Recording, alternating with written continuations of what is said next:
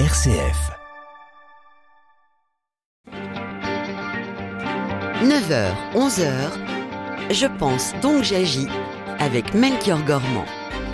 Le pape euh, François célèbre aujourd'hui ses 10 ans de pontificat et c'est l'occasion, ce matin vous l'entendez, hein, de dresser le bilan de cette décennie passée à la tête de, de l'Église catholique. Église au sein de laquelle d'ailleurs le pape a imprimé sa marque en engageant une série de réformes et c'est ce que nous venons de voir dans la première partie de Je pense donc j'agis, mais quelle empreinte a-t-il laissé dans sa relation au monde? On va regarder ça de plus près avec nos invités jusqu'à 11h et puis toujours avec vos réactions et vos témoignages en direct. Dites-nous, bah, vous, ce que vous retenez du pontificat du pape François, euh, notamment euh, sur sa relation au monde. Quelles décisions vous ont marqué On vous attend au 04 72 38 20 23. Vos messages par mail à direct.rcf.fr et dans le groupe Facebook Je pense donc j'agis.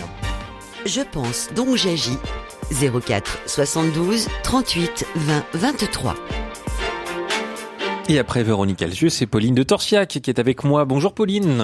Bonjour Melchior, bonjour à tous. C'est un jour férié aujourd'hui au Vatican pour marquer ce dixième anniversaire de l'élection du pape François. Le pape a célébré dans la discrétion cette étape, entourée de cardinaux lors d'une messe à Sainte-Marthe à 8 heures ce matin. Alors vous vous souvenez sans doute de sa première apparition le soir du 13 mars 2013. José Mario Bergoglio, l'archevêque de Buenos Aires, venait d'être élu à la tête de l'église catholique pour succéder à Benoît XVI. C'est le premier pape originaire des Amériques. C'est aussi le premier jésuite à devenir pape. Il choisit le nom de François en référence à François d'Assise, le saint des pauvres, de la paix, du respect de la création. Autant d'indices qui vont donner le ton de son pontificat. Le pape François impose un style, une proximité, une simplicité, invite à la radicalité évangélique par ses déclarations, ses voyages, il imprime sa marque. François veut aller aux périphéries, veut défendre l'accueil des migrants, il veut une église pauvre pour les pauvres, il prend son bâton de pèlerin, multiplie les voyages à la rencontre des chrétiens de l'ombre, il cherche à favoriser la paix, à engager le dialogue, la réconciliation, il dénonce régulièrement une guerre mondiale par morceaux. Alors que retenir de ces dix ans de pontificat Est-il parvenu à imprimer sa marque à l'extérieur en direction du monde? Qu'a-t-il de plus ou de moins que ses prédécesseurs? On en parle tout de suite avec nos trois invités, Melchior. Oui, alors qui sont-ils? Alors Jean-Baptiste Noé, bonjour. Bonjour. Vous êtes docteur en histoire, rédacteur en chef de la revue Conflit et vous êtes l'auteur du livre François le diplomate aux éditions Salvator. François Mabille, bonjour. Bonjour. Vous êtes également euh, avec nous, vous êtes chercheur au CNRS et à l'école pratique des hautes études, directeur de l'Observatoire de géopolitique des religions à l'IRIS. Et puis, depuis Rome, on accueille Cyprien Viette. Bonjour Cyprien. Oui, bonjour Pauline, bonjour vous à tous. Vous êtes journaliste à l'agence Immédia, agence de presse spécialisée du spécialiste du Vatican. Vous êtes un observateur euh, depuis euh, des années du, du, terrain de ce qui se passe justement à Rome et, et, et au Saint-Siège. Alors, il y a dix ans, je le disais, c'est un pape argentin qui se présente au balcon Place Saint-Pierre. C'est le premier pape d'Amérique, premier pape non européen depuis euh, le pape syrien Grégoire III au 8e siècle. Euh, cela donne déjà le ton, Jean-Baptiste Noé? Oui, effectivement, c'était un changement important. Alors c'est un pape argentin, mais quand même issu d'une famille italienne et qui parle parfaitement italien et, euh, et qui en fait est à l'image de l'Argentine, hein, qui est un pays de migrants, euh, mélange d'espagnol et d'italien pour l'essentiel.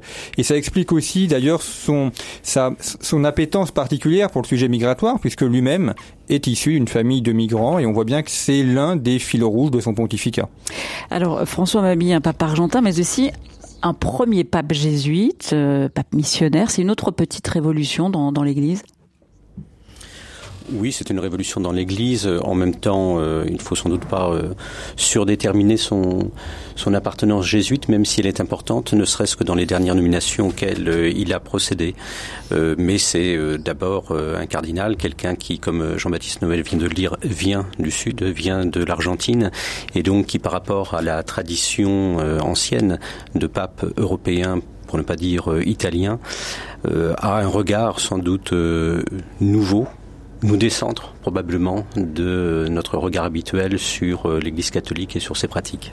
Mais cette patte jésuite, elle donne quand même quelques indices sur sa euh, façon de voir le monde, sa relation euh, au monde, François Mabille. Oui, sans doute que la tradition jésuite, notamment celle du discernement, euh, l'aide. En même temps, vous-même, vous, l'avez rappelé, il a pris un prénom, un nom qui euh, relève de la tradition franciscaine. Donc, euh, c'est une façon également de sortir de cette tradition jésuite et de mettre ses pas dans une autre tradition, la tradition franciscaine. Donc, et je pense que L'insistance mise sur une église pauvre, l'insistance mise sur les périphéries relève autant de cette tradition que de la tradition jésuite, même si les jésuites depuis 1978 se sont effectivement euh, préoccupés des pauvres en adoptant l'option préférentielle pour les pauvres. Alors Cyprien Viède, justement, euh, à Rome, qu'est-ce que euh, ça va changer justement l'arrivée de, de, de, ce pape jésuite argentin? Voilà, on est dans un milieu très très romain, très italien. Alors oui, il y a clairement eu un effet de choc, un effet de souffle. Hein. Ça a été, euh, ça a été euh, un courant d'air incroyable. Hein. Dès, la première apparition du pape François au balcon le 13 mars 2013, on sent que le pape François lui-même pris d'un vertige. Hein. Il, y a, une minute un peu de, de flottement, puis après il, s'exprime en disant simplement bonsoir, en s'exprimant de façon très simple, et il embarque euh, le peuple de Rome d'abord avec lui. il se présente comme évêque de Rome, donc il y a ce, ce rapport au peuple qui est qui est très particulier, qui est vraiment le fruit de sa culture latino-américaine. C'est interprété comme une forme de populisme hein, par, par les Européens, mais pour lui c'est naturel, donc il demande l'onction du peuple, il demande de marcher avec le peuple et il invite tous les évêques du monde à marcher avec le peuple. Alors évidemment, avec la curie, il y a une sorte de choc frontal. Hein. Vos, vos, invités de, de, de l'heure précédente l'ont rappelé aussi. Ce discours des 15 maladies a été reçu un peu comme un, comme un choc parce que le pape s'exprimait euh, comme un supérieur religieux, mais en s'adressant à des euh, cardinaux parfois beaucoup plus âgés que lui et plus expérimentés euh, dans les arcanes du gouvernement de l'Église. Donc ça a pu être reçu assez douloureusement.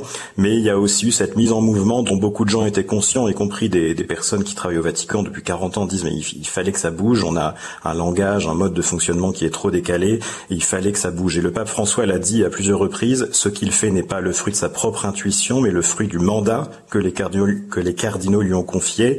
Lors des congrégations générales, ce, ce malaise, ce blocage de la curie avait beaucoup été exprimé, et donc il a considéré que sa mission était de, de crever l'abcès et d'agir de, façon assez radicale, notamment euh, dans le rapport à l'argent, à la, la, la, mise des finances sous tutelle, a été vraiment l'un des actes les plus, euh, les plus violents, d'une certaine façon, de son pontificat, mais euh, reconnu comme nécessaire par tout le monde. Euh, Jean-Baptiste Noé, on, dit beaucoup que c'est le, pape du décentrement. De quelle manière, finalement, euh, cela se caractérise dans, dans ce pontificat? Alors, au moins de deux manières. D'abord, dans la nomination des cardinaux. On a beaucoup de cardinaux qui ont été nommés dans des pays où il y a très peu de catholiques. Euh, par exemple, l'île Maurice, euh, par exemple, la, Birmanie. Euh, ça se voit également dans le choix de ses voyages. il, s'est rendu en Azerbaïdjan. L'Azerbaïdjan, les catholiques sont très peu présents et pour l'essentiel, ce sont des expatriés. il s'est rendu également à plusieurs reprises en Asie, dans des pays là aussi avec peu de, catholiques. Et on voit que ça a été un choix euh, assumer euh, de, ne pas rendre visite euh, aux pays de, de grandes et anciennes traditions chrétiennes. ils préfèrent aller en Égypte ou bien dans le monde dans le monde arabe pour montrer justement que il n'est pas le pape des Européens ou le pape du monde catholique, mais qu'il se porte à un niveau mondial. Ce décentrement, François Mabi, ça va surprendre dans l'Église? euh,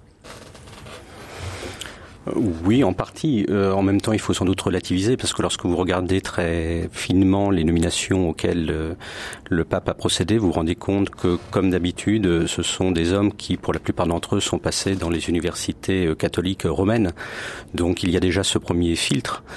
Ces hommes ont un parcours qui les a amenés près du, du centre du centre romain ils sont passés par des écoles qui sont des écoles extrêmement formatrices. Et à cela, j'ajouterais que la plupart d'entre eux, je pense notamment à la, aux dernières nominations, à 99% d'entre eux, vous avez des personnes qui maîtrisent un langage qui est le langage théologique. Donc effectivement, il y a une poursuite de l'internationalisation de la curie romaine qui avait été engagée par Paul VI et poursuivie, euh, amplifiée par Jean-Paul II. Elle se poursuit aujourd'hui, mais avec les réserves que j'évoquais euh, tout de suite, c'est-à-dire que dans la mesure où les hommes passent par une sorte d'école d'administration euh, euh, romaine, eh bien bien évidemment la, la, différence culturelle est quelque peu érodée. Il n'empêche que effectivement par ces voyages, la priorité qui est donnée à certains pays, il y a sans doute une différence avec la pastorale mondialisée de ses prédécesseurs, en tout cas celle de Jean-Paul II. Et donc ça, euh, Cyprien Viette, vous aussi, vous, l'avez constaté depuis Rome, c'est assez différent par rapport à ses prédécesseurs. Euh, voilà, ces centres, les centres d'intérêt ont changé. Oui, puis il y a une chose qu'il faut comprendre aussi, qui est peut-être un peu difficile à lire hein, d'un point de vue français, c'est que le pape François a une conscience physique hein, euh, de la misère, de la pauvreté. Il a vécu en Amérique du Sud, il a été très marqué aussi quand il était jeune jésuite en formation par son son expérience au Chili, où il a vraiment côtoyé la, misère la plus radicale. Et ce qu'il faut comprendre aussi, c'est que l'Argentine est un pays euh, exportateur de, de, céréales et de viande. Hein. C'est une grande puissance agricole, et en même temps, il y a des centaines de milliers de personnes en Argentine qui, qui meurent de faim. Il y a des situations de famine hein, dans certains villages dans certaines communautés. Le pape François a une conscience très aiguë de ces déséquilibres internationaux, de ces injustices. Il s'exprime par exemple beaucoup sur les questions d'alimentation, et c'est pas une histoire de gauche ou d'idéologie ou de ou d'idées euh, euh, théoriques. C'est vraiment pour lui quelque chose de très concret, de très viscéral, euh, et donc il veut changer les choses. Il veut faire en sorte que l'humanité puisse se développer de façon juste et équilibrée. Il a une conscience très aiguë de, de ces disparités sociales hein, qui ne font qu'augmenter à l'échelle mondiale et à l'échelle de chaque ville, de chaque de chaque pays. Et donc ça, c'est vraiment son combat, euh, la dignité humaine avant tout. Et dans cette euh, dans cette dignité humaine, l'expression du message chrétien ne peut être crédible que si elle prend en compte la réalité des gens. On, est choqué au Vatican de, de, voir par exemple énormément de sans-abri, mais il considère que c'est la, la, la, réalité de la société, la réalité du monde, et euh, cette claque que les catholiques sont amenés à, à vivre les renvoie au réel et les empêche de se de se complaire dans des idéologies ou une vision du monde trop idéaliste. Et d'ailleurs, il va assez vite euh, marqué les esprits en se rendant à Lampedusa pour son pour son premier voyage pour parler justement de cette question euh, qui lui tient à cœur, cette question de l'accueil des migrants. François Mabille. Oui, tout à fait. Les différents témoins que j'ai pu euh, interviewer et qui étaient présents m'ont tous effectivement décrit un homme qui était euh, profondément ému, et ça renvoie à ce qui était dit à, l'instant, c'est-à-dire qu'il y a sans doute chez ce pape un caractère euh, émotionnel qui est plus important que chez ses prédécesseurs.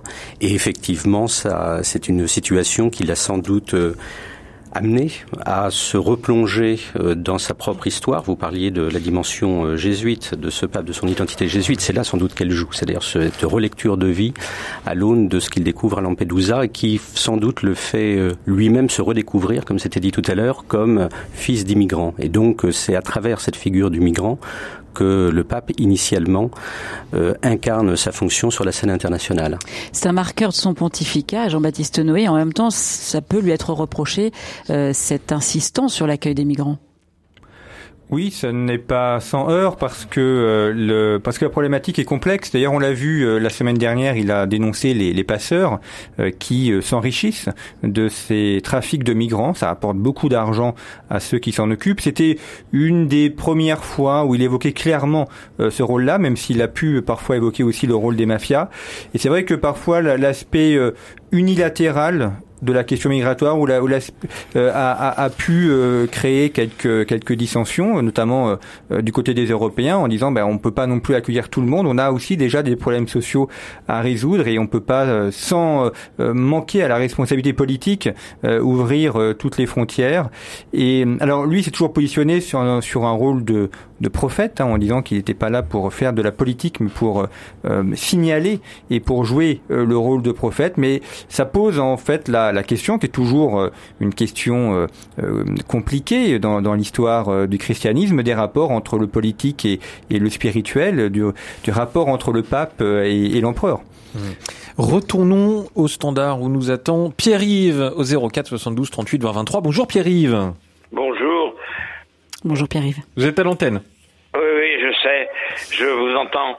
Je veux simplement vous faire partager ma joie profonde de célébrer ces dix ans de pontificat de François. J'étais sur la place Saint-Pierre comme souvent, je suis beaucoup allé à Rome, et j'étais le soir du 13 mars, lors de l'élection, et je ne pensais pas qu'on allait eu euh, une papauté avec autant de belles choses. Euh, à l'actif de, François. Voilà. Ah bah écoutez, merci, euh, beaucoup Pierre-Yves qui est qui est heureux voilà qu'on célèbre aussi ce matin les dix ans du les dix ans du pontificat du pape François. Alors on va parler d'un événement qui a qui a marqué c'est ce pontificat ces dix premières années de pontificat, c'est cette rencontre historique en février 2016 à Cuba entre Kirill le patriarche orthodoxe de Moscou et, et, et le, le, pape François. une rencontre de la sorte n'avait pas eu lieu depuis le schisme entre les églises d'Orient et d'Occident en, en 1054. Euh, quelles étaient les, les, les intentions du, pape dans cette rencontre Comment a-t-il réussi finalement à, provoquer cette rencontre, euh, Jean-Baptiste Noé? Alors, c'est effectivement, je pense, un des éléments essentiels qui restera de son pontificat, dont on parlera encore dans, dans 10 ou dans 20 ans. Euh, c'est un, dossier assez complexe qui a été mené en fait par Benoît XVI. Il y, a, il y aurait pu y avoir une rencontre entre Benoît XVI et le patriarche euh, de Moscou, mais ça n'a pas pu se faire pour différentes raisons. Euh, lors de la messe d'intronisation euh, de François était présent le numéro 2 euh, de l'Église orthodoxe russe. C'était là aussi une première, et donc ça montrait un, un rapprochement indéniable entre Moscou et Rome. Et puis ensuite cette rencontre, février 2016. Alors euh, tous les symboles sont importants. D'abord la rencontre entre euh, le pape et le patriarche euh, orthodoxe de l'Église orthodoxe de, Moscou. Il y avait déjà eu des rencontres avec euh, le patriarche de Constantinople, mais jamais avec Moscou. Et puis le choix de la ville, Cuba. Quand on pense quand même que Cuba était l'épicentre de la guerre froide, le lieu où il y a eu quasiment, on avait passé à deux doigts d'une guerre nucléaire, un, pays communiste avec une très forte répression contre les catholiques, que ce soit le lieu de cette rencontre et d'une réconciliation, c'est euh, évidemment quelque chose d'essentiel et ça correspond aussi à ce que François a toujours voulu faire. Il y a, il y a cette formule célèbre qui n'a cessé de répéter en disant qu'il voulait bâtir des ponts et non pas des murs, qu'il voulait développer la culture de la rencontre. Et c'est ce qu'il cherche à faire en disant il faut rencontrer les interlocuteurs. Et on le voit aujourd'hui d'ailleurs où les deux églises se séparent, notamment sur la guerre en Ukraine. les rencontres qui ont pu être tissées, les liens qui ont pu être tissés auparavant permettent euh, malgré tout de surmonter les différences, les divisions euh, qui arrivent aujourd'hui sur l'interprétation du conflit ukrainien. Alors justement, François Mabi, comment elle résonne cette rencontre historique à Cuba entre Kirill et le pape François euh, aujourd'hui, alors que euh, la Russie a lancé une offensive en Ukraine, le patriarche Kirill met son Église finalement au service de, de, de Poutine. Voilà, comment ça résonne aujourd'hui? Est-ce que c'est encore du, du sens cette visite, cette rencontre plutôt oui, elle a, elle a du sens, mais je dirais qu'elle est, elle est lourde de conséquences. Euh, d'abord, comme cela a été dit, euh, elle s'inscrit en continuité avec le pontificat précédent. Sur ce sujet, du reste, comme euh, sur d'autres thèmes, il y a des continuités, même si, en raison de la personnalité du pape, on voit des inflexions très, très sensibles. Mais là, effectivement, c'est une, une rencontre qui s'inscrit dans une politique qui avait été poursuivie, notamment d'ailleurs en raison de je dirais, d'opinion, de valeurs euh, ou de représentation partagée euh, sur euh, sur l'Europe. Et c'est le point sur lequel je voulais revenir. On, se focalise beaucoup sur cette photo, cette photo de, de rencontre.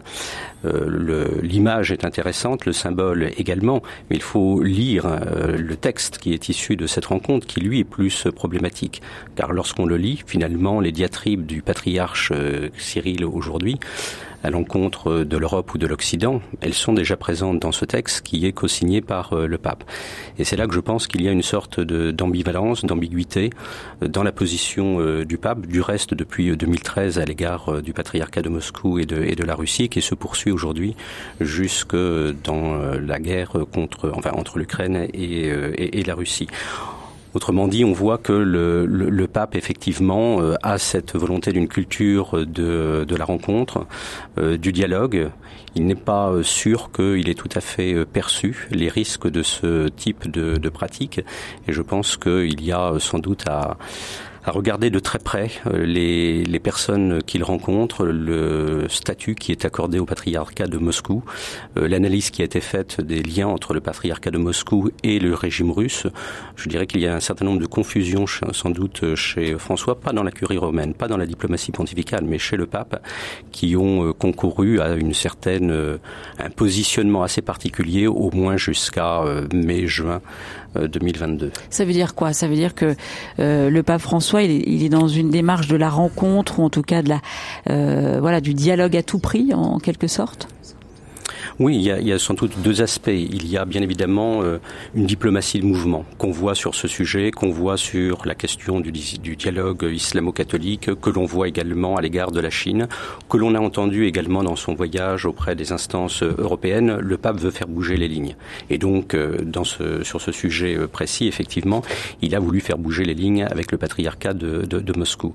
Une fois que l'on a dit ça, euh, sur la question ukrainienne à proprement parler, il y a une, une dissociation entre, d'une part, la, la politique du, du, Vatican, le positionnement du Saint-Siège et le droit international, qui mérite d'être questionné.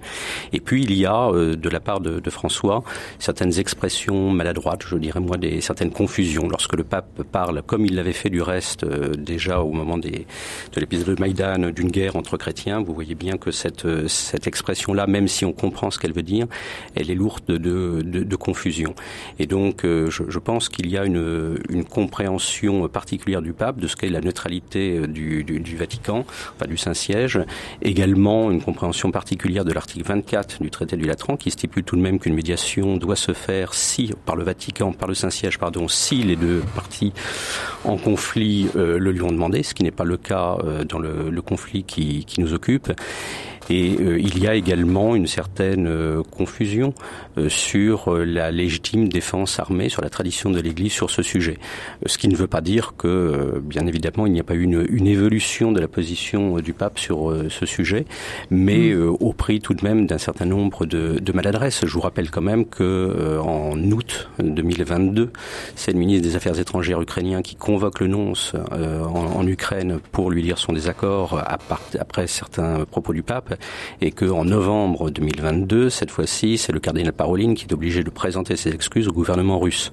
Donc vous voyez bien que sur ce sujet, on a une politique dont on peut comprendre les grands traits, mais qui présente parfois des, aspects inédits qui peuvent être problématiques. Et en même temps, il y a une, certaine forme de, neutralité de cette diplomatie du, Saint-Siège qui, euh, voilà, ne sait pas forcément euh, beaucoup positionné sur le sujet euh, dans les premiers mois, en tout cas du, conflit. Euh, voilà, Jean-Baptiste Ney, comment comment analyser cette cette diplomatie du Saint-Siège, un petit peu de l'entre-deux, euh, voilà, jusqu'à ces larmes du pape qui finalement révèlent un petit peu son le fond de sa pensée? Je noterai une inflexion effectivement pour compléter ce qu'a dit François Mabille. Il y a, le pape avait notamment euh, dit que euh, l'OTAN avait aboyé aux portes de la Russie, euh, donnant l'idée que finalement il y avait des torts partagés entre les deux les deux parties. alors est-ce que son, son, côté argentin aussi fait qu'il a toujours une méfiance à l'égard des États-Unis? Et, et, on voit que ça, ça a ressorti sur cette lecture du conflit en disant, enfin en se positionnant au, au milieu entre Moscou et Kiev et une inflexion qui est apparue au cours des derniers mois en prenant beaucoup plus position en faveur de l'Ukraine, non pas de manière directe, mais effectivement par euh, ces larmes qui ont été versées, par le, le, choix des mots, des discours beaucoup plus euh, présents sur euh, les réfugiés, sur les victimes de la guerre, et en, évoquant beaucoup moins l'opposition entre la Russie et l'OTAN, ou la question d'une légitimité russe pour contrôler les terres du Donbass ou de la Crimée. donc on, on voit là une sorte d'inflexion, de, de reposition euh, de la diplomatie du, Saint-Siège. Euh, le, le plus ennuyeux peut-être est qu'on ne voit pas vraiment quels sont ses objectifs. Euh, c'est-à-dire que, comme ça a été évoqué, est-ce que le Saint-Siège cherche à être un médiateur? Ça pourrait d'ailleurs être son rôle et il aurait tout à fait son mot à dire, mais pour l'instant, ce rôle de médiation est, plutôt mené par la Turquie. Et à partir du moment où il n'est pas médiateur, quel peut être son rôle, si ce n'est de faire de l'action humanitaire? C'est toujours utile, bien évidemment, mais euh, c'est pas le but premier d'une diplomatie. Et donc cette absence d'objectif euh, empêche euh, cette diplomatie du Vatican de se déployer. Mmh. Euh, Cyprien Viette, c'est l'arme du pape François euh, à propos de l'Ukraine, à propos des victimes hein, euh, ukrainiennes de, de, de, ce conflit.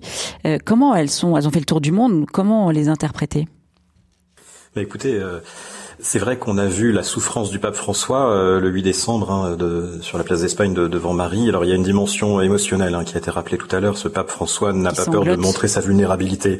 Et on a vu dans, dans ses larmes une forme d'impuissance qui fait penser tragiquement euh, aux larmes de Pie X, hein, qui est mort de, de, chagrin au début de la Première Guerre mondiale après avoir échoué à empêcher le, le déclenchement du conflit.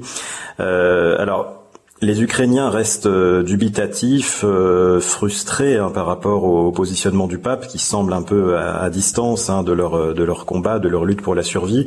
Euh, j'ai été assez marqué aussi par la visite de monseigneur Gallagher en, Ukraine, quand euh, donc le, ministre des Affaires étrangères du pape, qui, a été reçu par son homologue ukrainien à Kiev pendant l'été, qui, qui a mis en valeur la légitime défense de l'Ukraine en disant que c'était tout à fait recevable du point de vue de l'Église.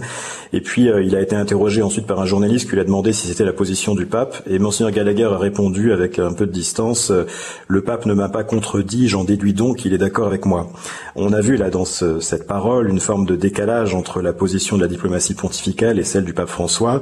Le pape François, effectivement, a une vision du monde qui est euh, marquée par euh, euh, une certaine hostilité à l'égard des États-Unis. on pourrait, avec un regard français, même si c'est très simpliste, hein, dire qu'il a une vision un peu gaulienne ou chiracienne de, de la Russie comme contrepoids aux États-Unis dans les relations internationales, comme une force d'équilibre, de, de, balancement des blocs.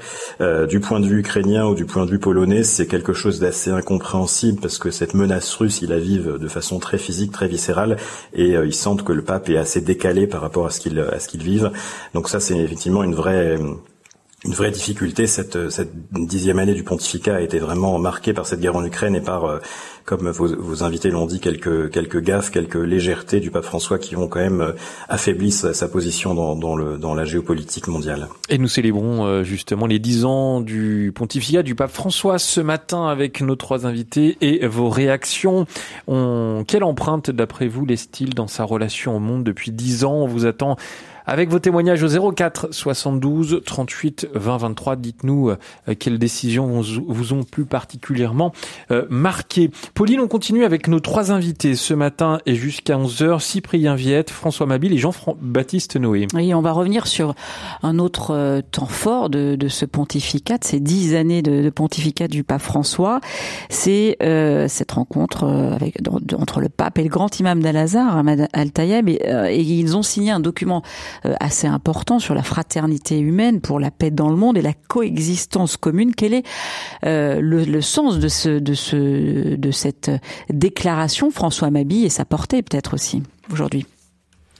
Alors, à mes yeux, on est là sans doute devant le grand succès de la diplomatie pontificale, et en l'occurrence euh, du pape François durant ce, durant ce pontificat. Euh, une fois encore, le pape s'inscrit dans la continuité de son prédécesseur, Volens Nolens, j'aurais envie de dire, euh, conséquence du discours de, de, de, Ratisbonne, la lettre des 138 leaders ou penseurs musulmans qui font appel au pape Benoît XVI pour qu'il entame un, un, nouveau dialogue, dialogue qui est fait sous l'égide du cardinal Torrent.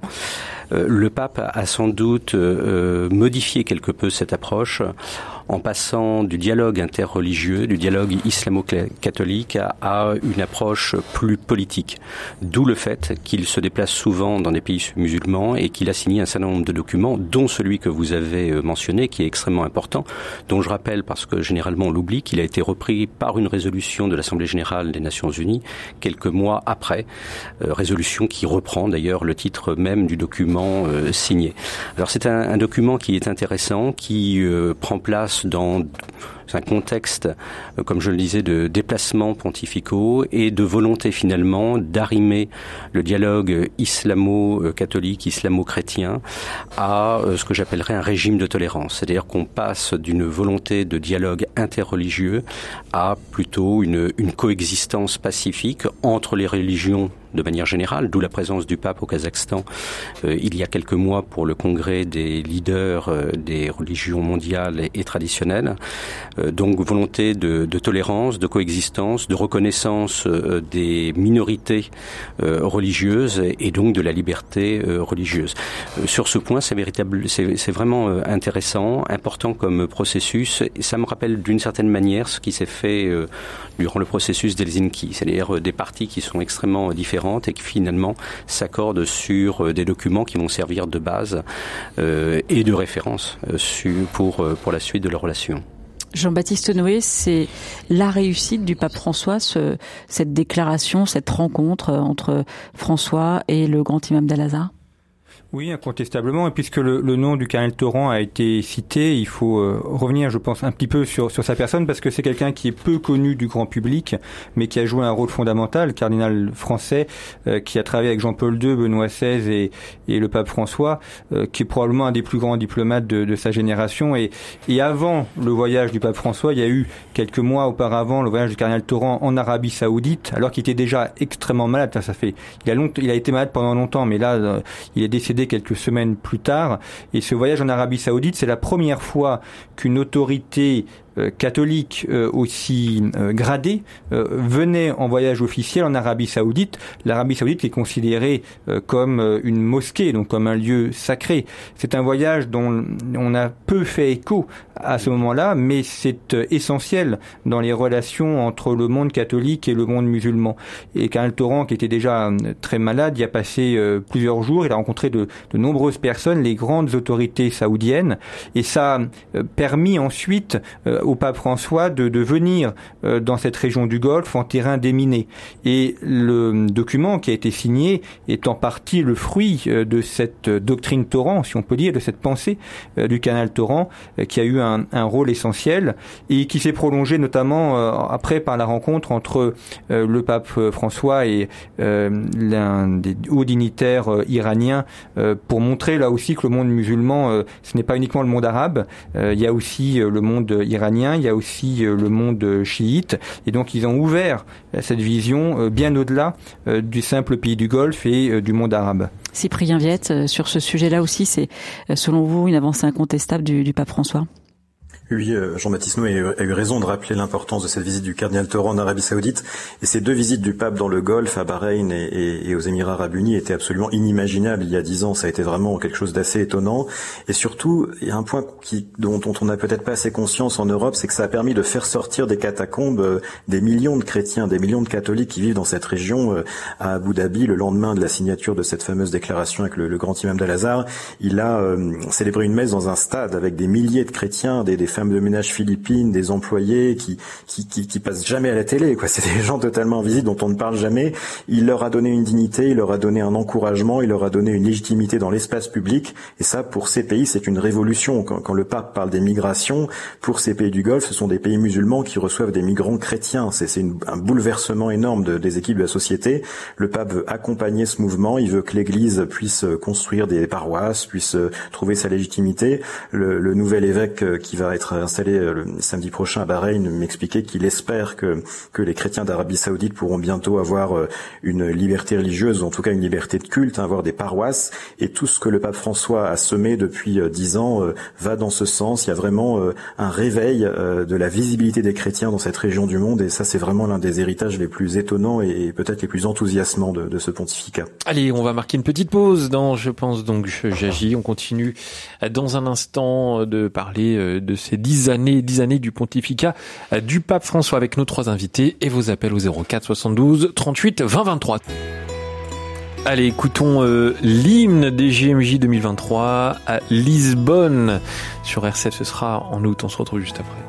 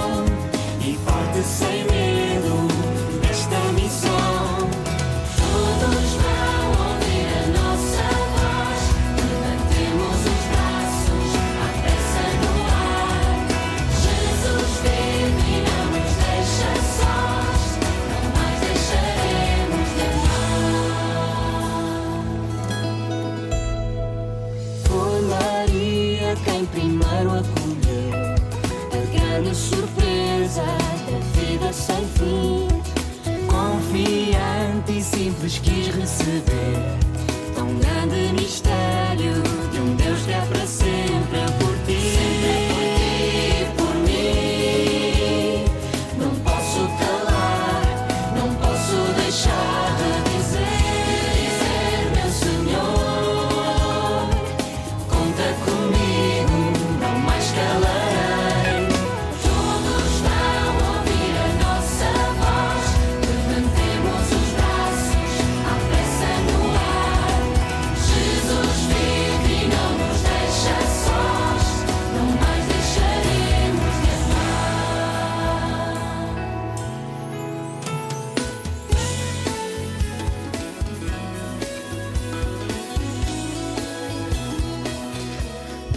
Ça met dans l'ambiance des JMJ qui se dérouleront euh, en août à Lisbonne. Je pense, donc j'agis. Melchior Gormand, Pauline de Torsiac.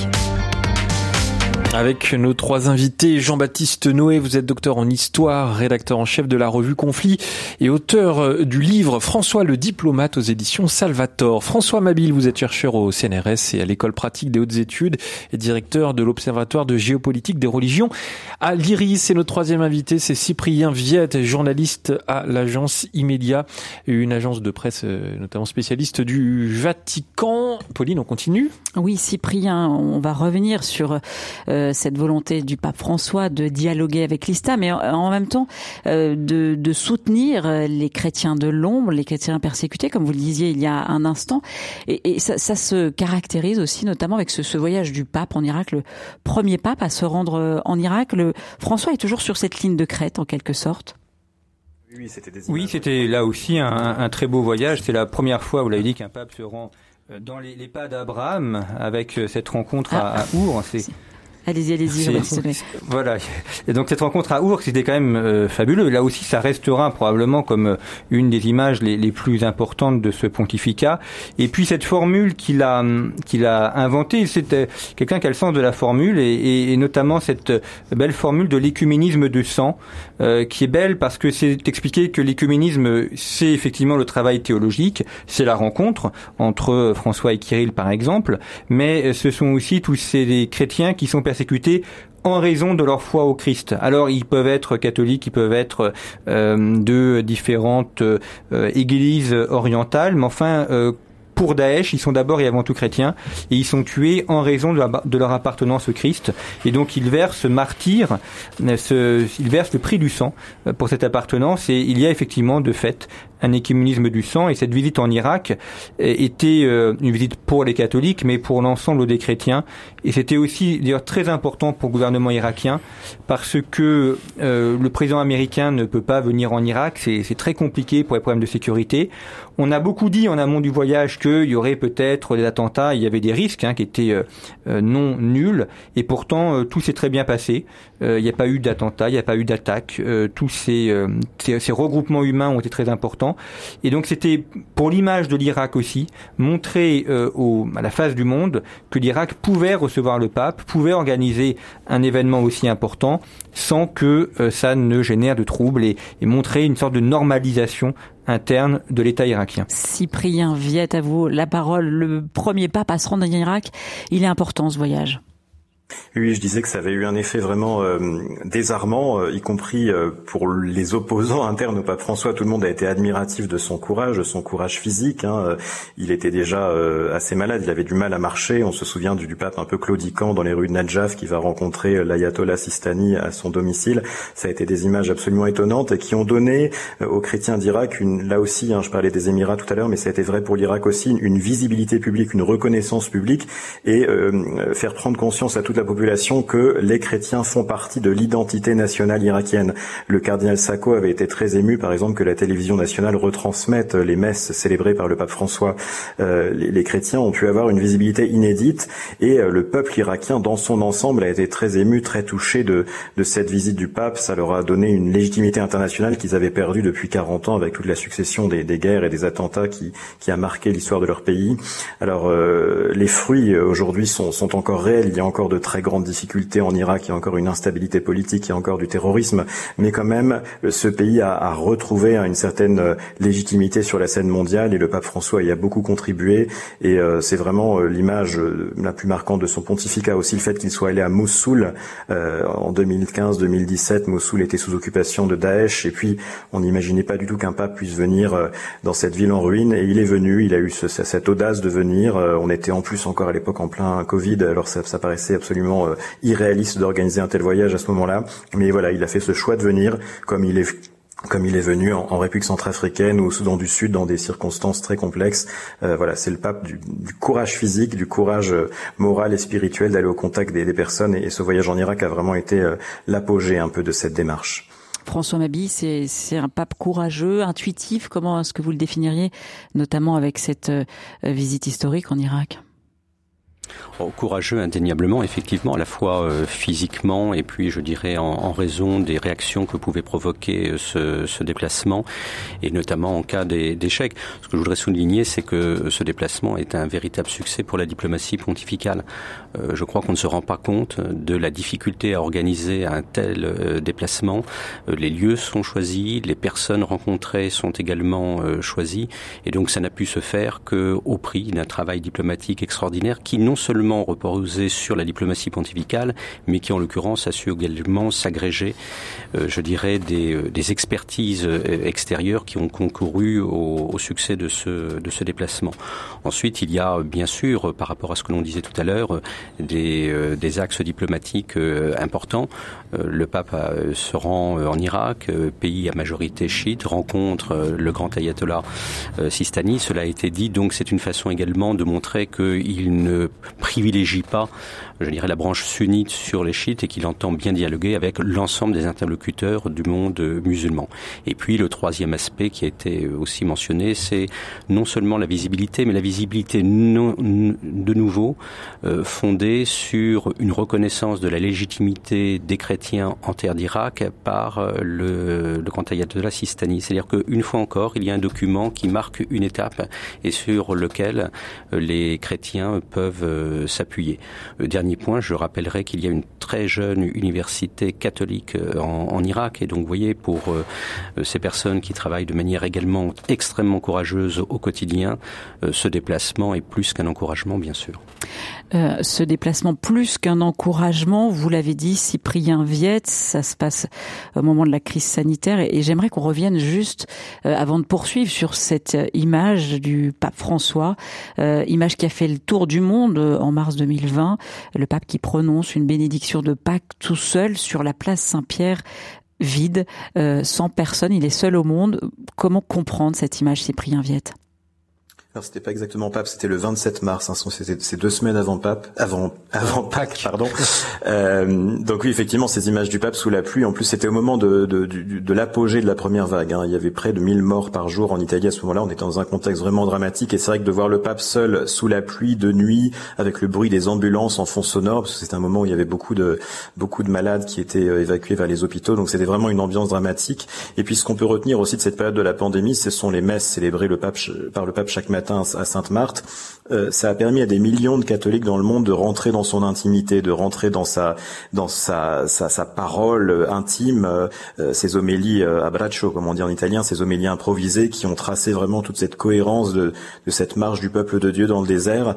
Euh, tout le monde a reconnu, là aussi encore une fois, même les, les papo-sceptiques ont reconnu que le pape François avait tenu la, la, barque, la barque de Pierre dans la tempête avait été tenue.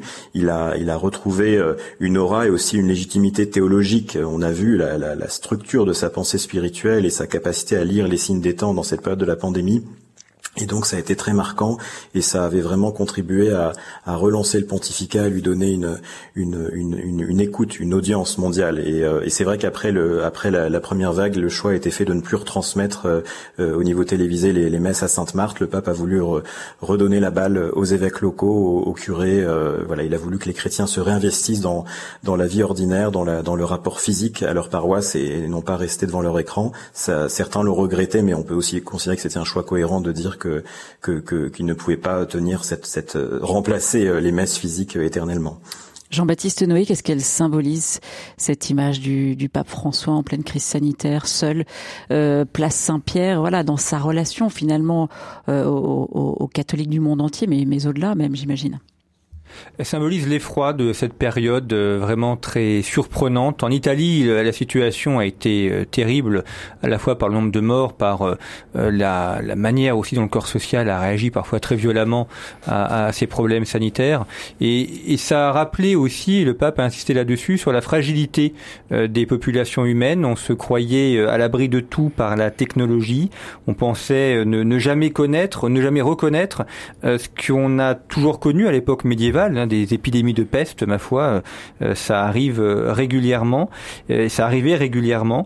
Et là, on s'est rendu compte, et le pape a insisté là-dessus, que la, technologie ne nous ne nous prémunissait pas de ce genre de choses. Donc, c'était aussi l'occasion de méditer sur les fins dernières, sur le, sens profond de la vie.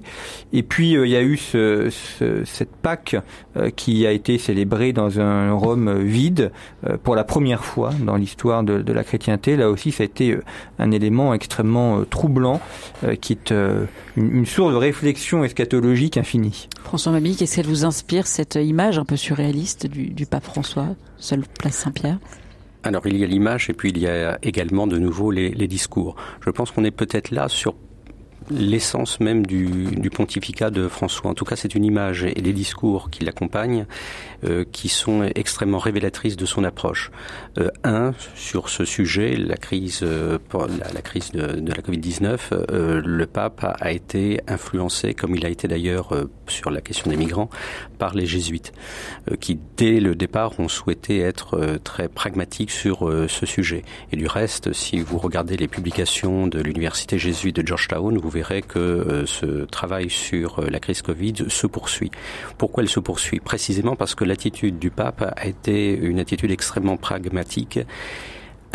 Les catholiques ne sont pas des citoyens différents des autres, donc ils se plient à ce qui leur est demandé par la puissance publique.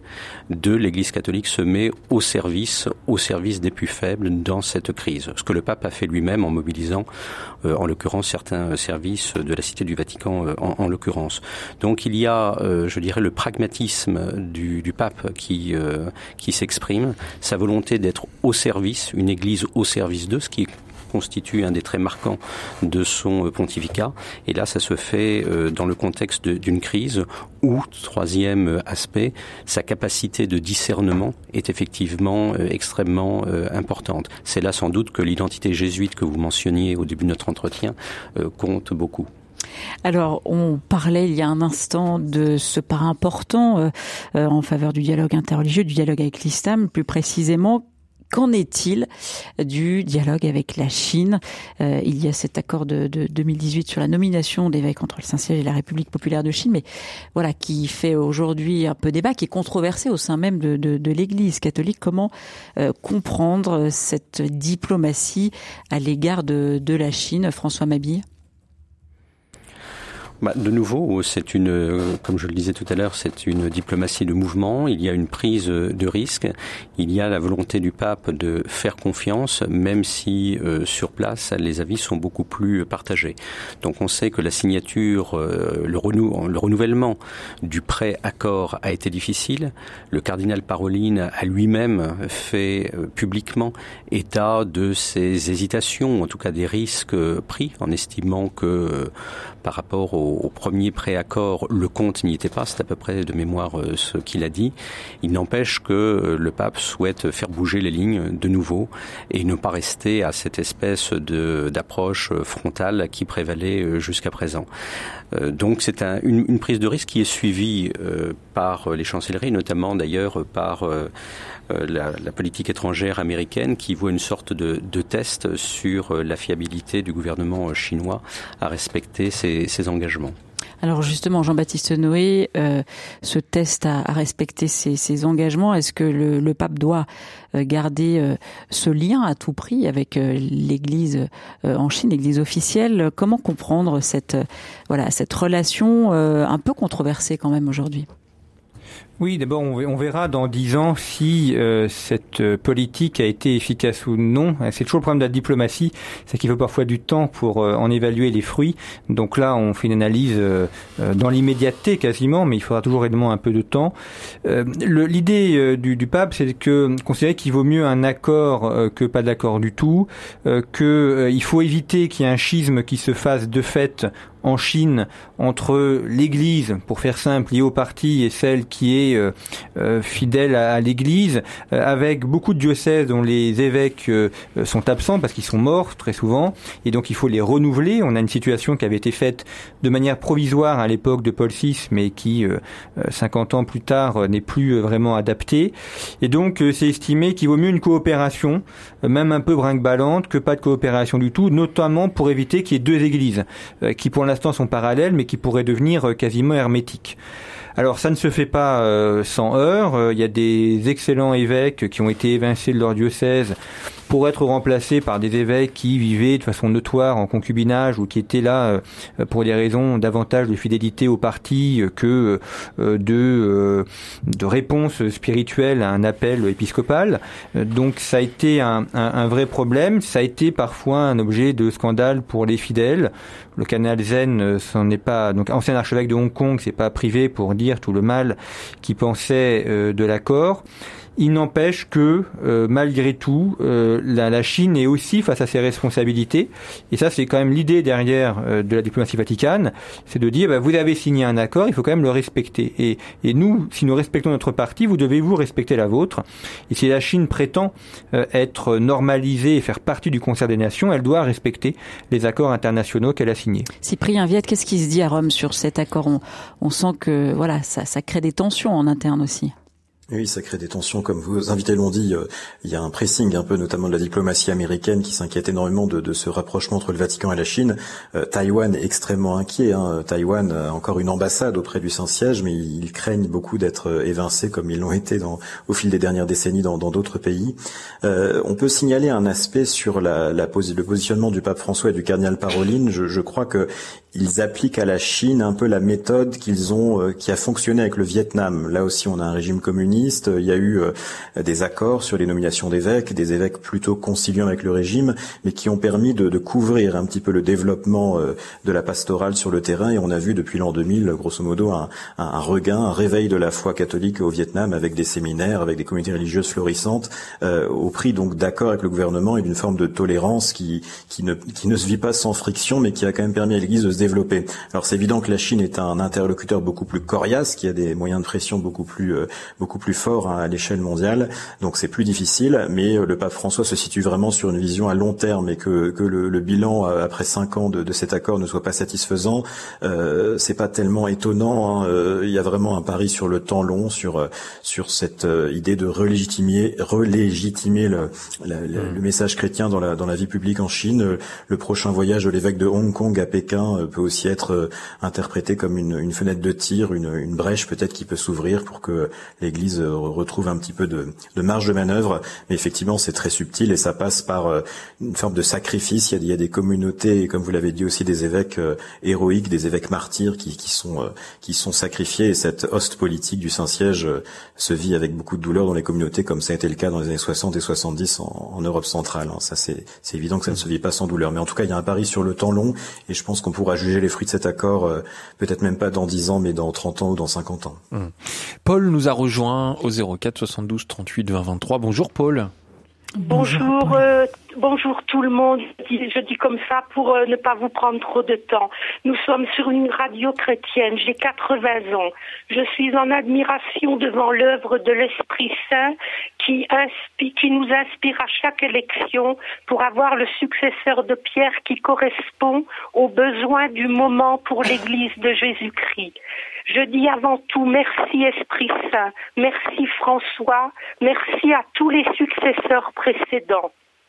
Merci beaucoup, Paul, pour euh, votre appel dans Je pense donc j'agis. On entend l'enthousiasme, Pauline, ce matin. hein. L'enthousiasme Oui. euh, des, des- des auditeurs et des auditrices. Eh Alors, oui. on arrive quand même à la fin de cette émission. On, on- voilà, on a vu ce que avait pu apporter euh, euh, le pape François. Euh, voilà, tout n'est pas non plus évident. Qu'est-ce que l'on peut dire finalement? Est-ce que ce, bilan est, positif? Est-ce qu'il est plus positif à, à l'extérieur qu'à l'intérieur de l'Église? On sent que toutes ces décisions, ces marqueurs à l'extérieur ne font pas forcément toujours l'unanimité à l'intérieur de l'Église. Qu'est-ce que l'on peut dire là-dessus, Jean-Baptiste Noé? D'abord, je préfère être à ma place, qui est celle d'un analyste, d'un commentateur, que à la sienne, euh, qui est celle de, de l'acteur. hein. Donc, euh, il faut toujours aussi euh, euh, je, a- avoir, c'est une, je pense, une position d'humilité, parce que euh, c'est pas simple euh, comme rôle d'être d'être pape, et, euh, et c'est l'être d'autant moins aujourd'hui euh, avec la, la situation actuelle du monde et, et- et tous les défis. Mais euh, effectivement, la, la diplomatie du, du Saint-Siège a pour elle euh, de s'extraire un petit peu des querelles euh, internes à l'Église, Euh, même si euh, parfois on s'y retrouve aussi, mais euh, elle est sur un autre ordre. On est davantage dans une logique internationale, on est davantage sur une logique de rapport de force entre pays et entre nations. Ça évite d'être trop dans le marigot clérical ou, ou paroissial. Donc ça, c'est quand même un intérêt. Et surtout, le pape François peut quand même s'appuyer sur un appareil diplomatique qui est composé de personnes de très grand talent. Il faut quand même aussi penser, qui, d'ailleurs, qui sont très peu nombreux. Souvent, les gens pensent que diplomatie du Vatican, c'est des, des milliers de diplomates. Non, ils sont très peu nombreux et ils font un travail de très grande qualité. Ce sont des gens qui sont euh, vraiment brillants et ça, ça aide aussi beaucoup. les, les pays de tradition chrétienne marqués par une forte sécularisation, on l'a compris, ça n'est pas sa priorité. Euh, voilà, il, il va aller au, au JMJ euh, au mois d'août. Euh, voilà, eh, finalement l'entre-soi, c'est pas forcément euh, là où il est le plus à l'aise. Euh, François Mabi. Oui, sans doute. euh, le fait qu'il soit non européen euh, joue également euh, sur ce sujet. On voit bien que son prédécesseur mettait au contraire au centre de ses déplacements des pays européens et des pays de tradition catholique, comme s'il s'agissait d'une certaine manière de réduire la diplomatie du, Vatican au précaré d'État catholique. Le pape n'est pas dans cette approche-là. Il insiste sur une nouvelle évangélisation. Ça n'a rien de, de nouveau. La, la méthode l'est sans doute euh, euh, beaucoup plus, avec une prise en compte effectivement des euh, besoins qui se font jour dans, la société et auxquels l'Église doit doit répondre, notamment la question effectivement des des plus pauvres, des plus des plus démunis. Voilà. Alors, une dernière question pour vous, Cyprien Viette depuis Rome. Euh, le pape doit se rendre à Marseille fin septembre. Comment comprendre finalement le, sens de cette visite si on, on sent qu'il y a une cohérence avec euh, ses voyages précédents, mais voilà, comment euh, elle se prépare cette visite et comment la comprendre? Alors c'est un petit peu difficile à déchiffrer parce que le pape a précisé que ce serait une étape à Marseille sur le chemin de la Mongolie, ce qui peut sembler un petit peu surprenant d'un point de vue Pas en euh, France. euh, du, du point de vue du bilan carbone. Euh, alors oui, pas en France, c'est-à-dire que lui c'est euh, la, la dimension d'ouverture sur la Méditerranée, la dimension du dialogue interreligieux, du rapport entre le Nord et le Sud, du rapport entre l'Europe et l'Afrique. Voilà, c'est toute, toute cette dynamique-là qu'il veut euh, mettre en valeur à Marseille. La France, effectivement, comme vous l'avez dit, pays de vieille chrétienté en, en voie de sécularisation, c'est pas ce qui le passionne. Ce qui l'intéresse, c'est de montrer que des chrétiens en situation de minorité peuvent s'exprimer, peuvent transmettre un message de paix et de, et de développement de la société, et c'est ça le message qu'il transmettra à Marseille. en Merci beaucoup à tous les trois d'avoir décrypté ces dix ans de pontificat du, du pape François dans sa relation euh, au monde. Merci Jean-Baptiste Noé, merci François Mabi, merci Cyprien Viette. Et merci Pauline de Torsiac. Merci. Euh, merci également à, à, hum, Pierre-Henri et Louis Martin et Catherine qui ont permis la réalisation. Demain, euh, bah, le pape François, 10 ans d'écologie également. On se souvient de Laudato Si. Quel impact chez les cathos? Ce sera de 9h à 11h dans Je pense. Donc j'agis. Passez une bonne journée et votre programme se poursuit sur RCF.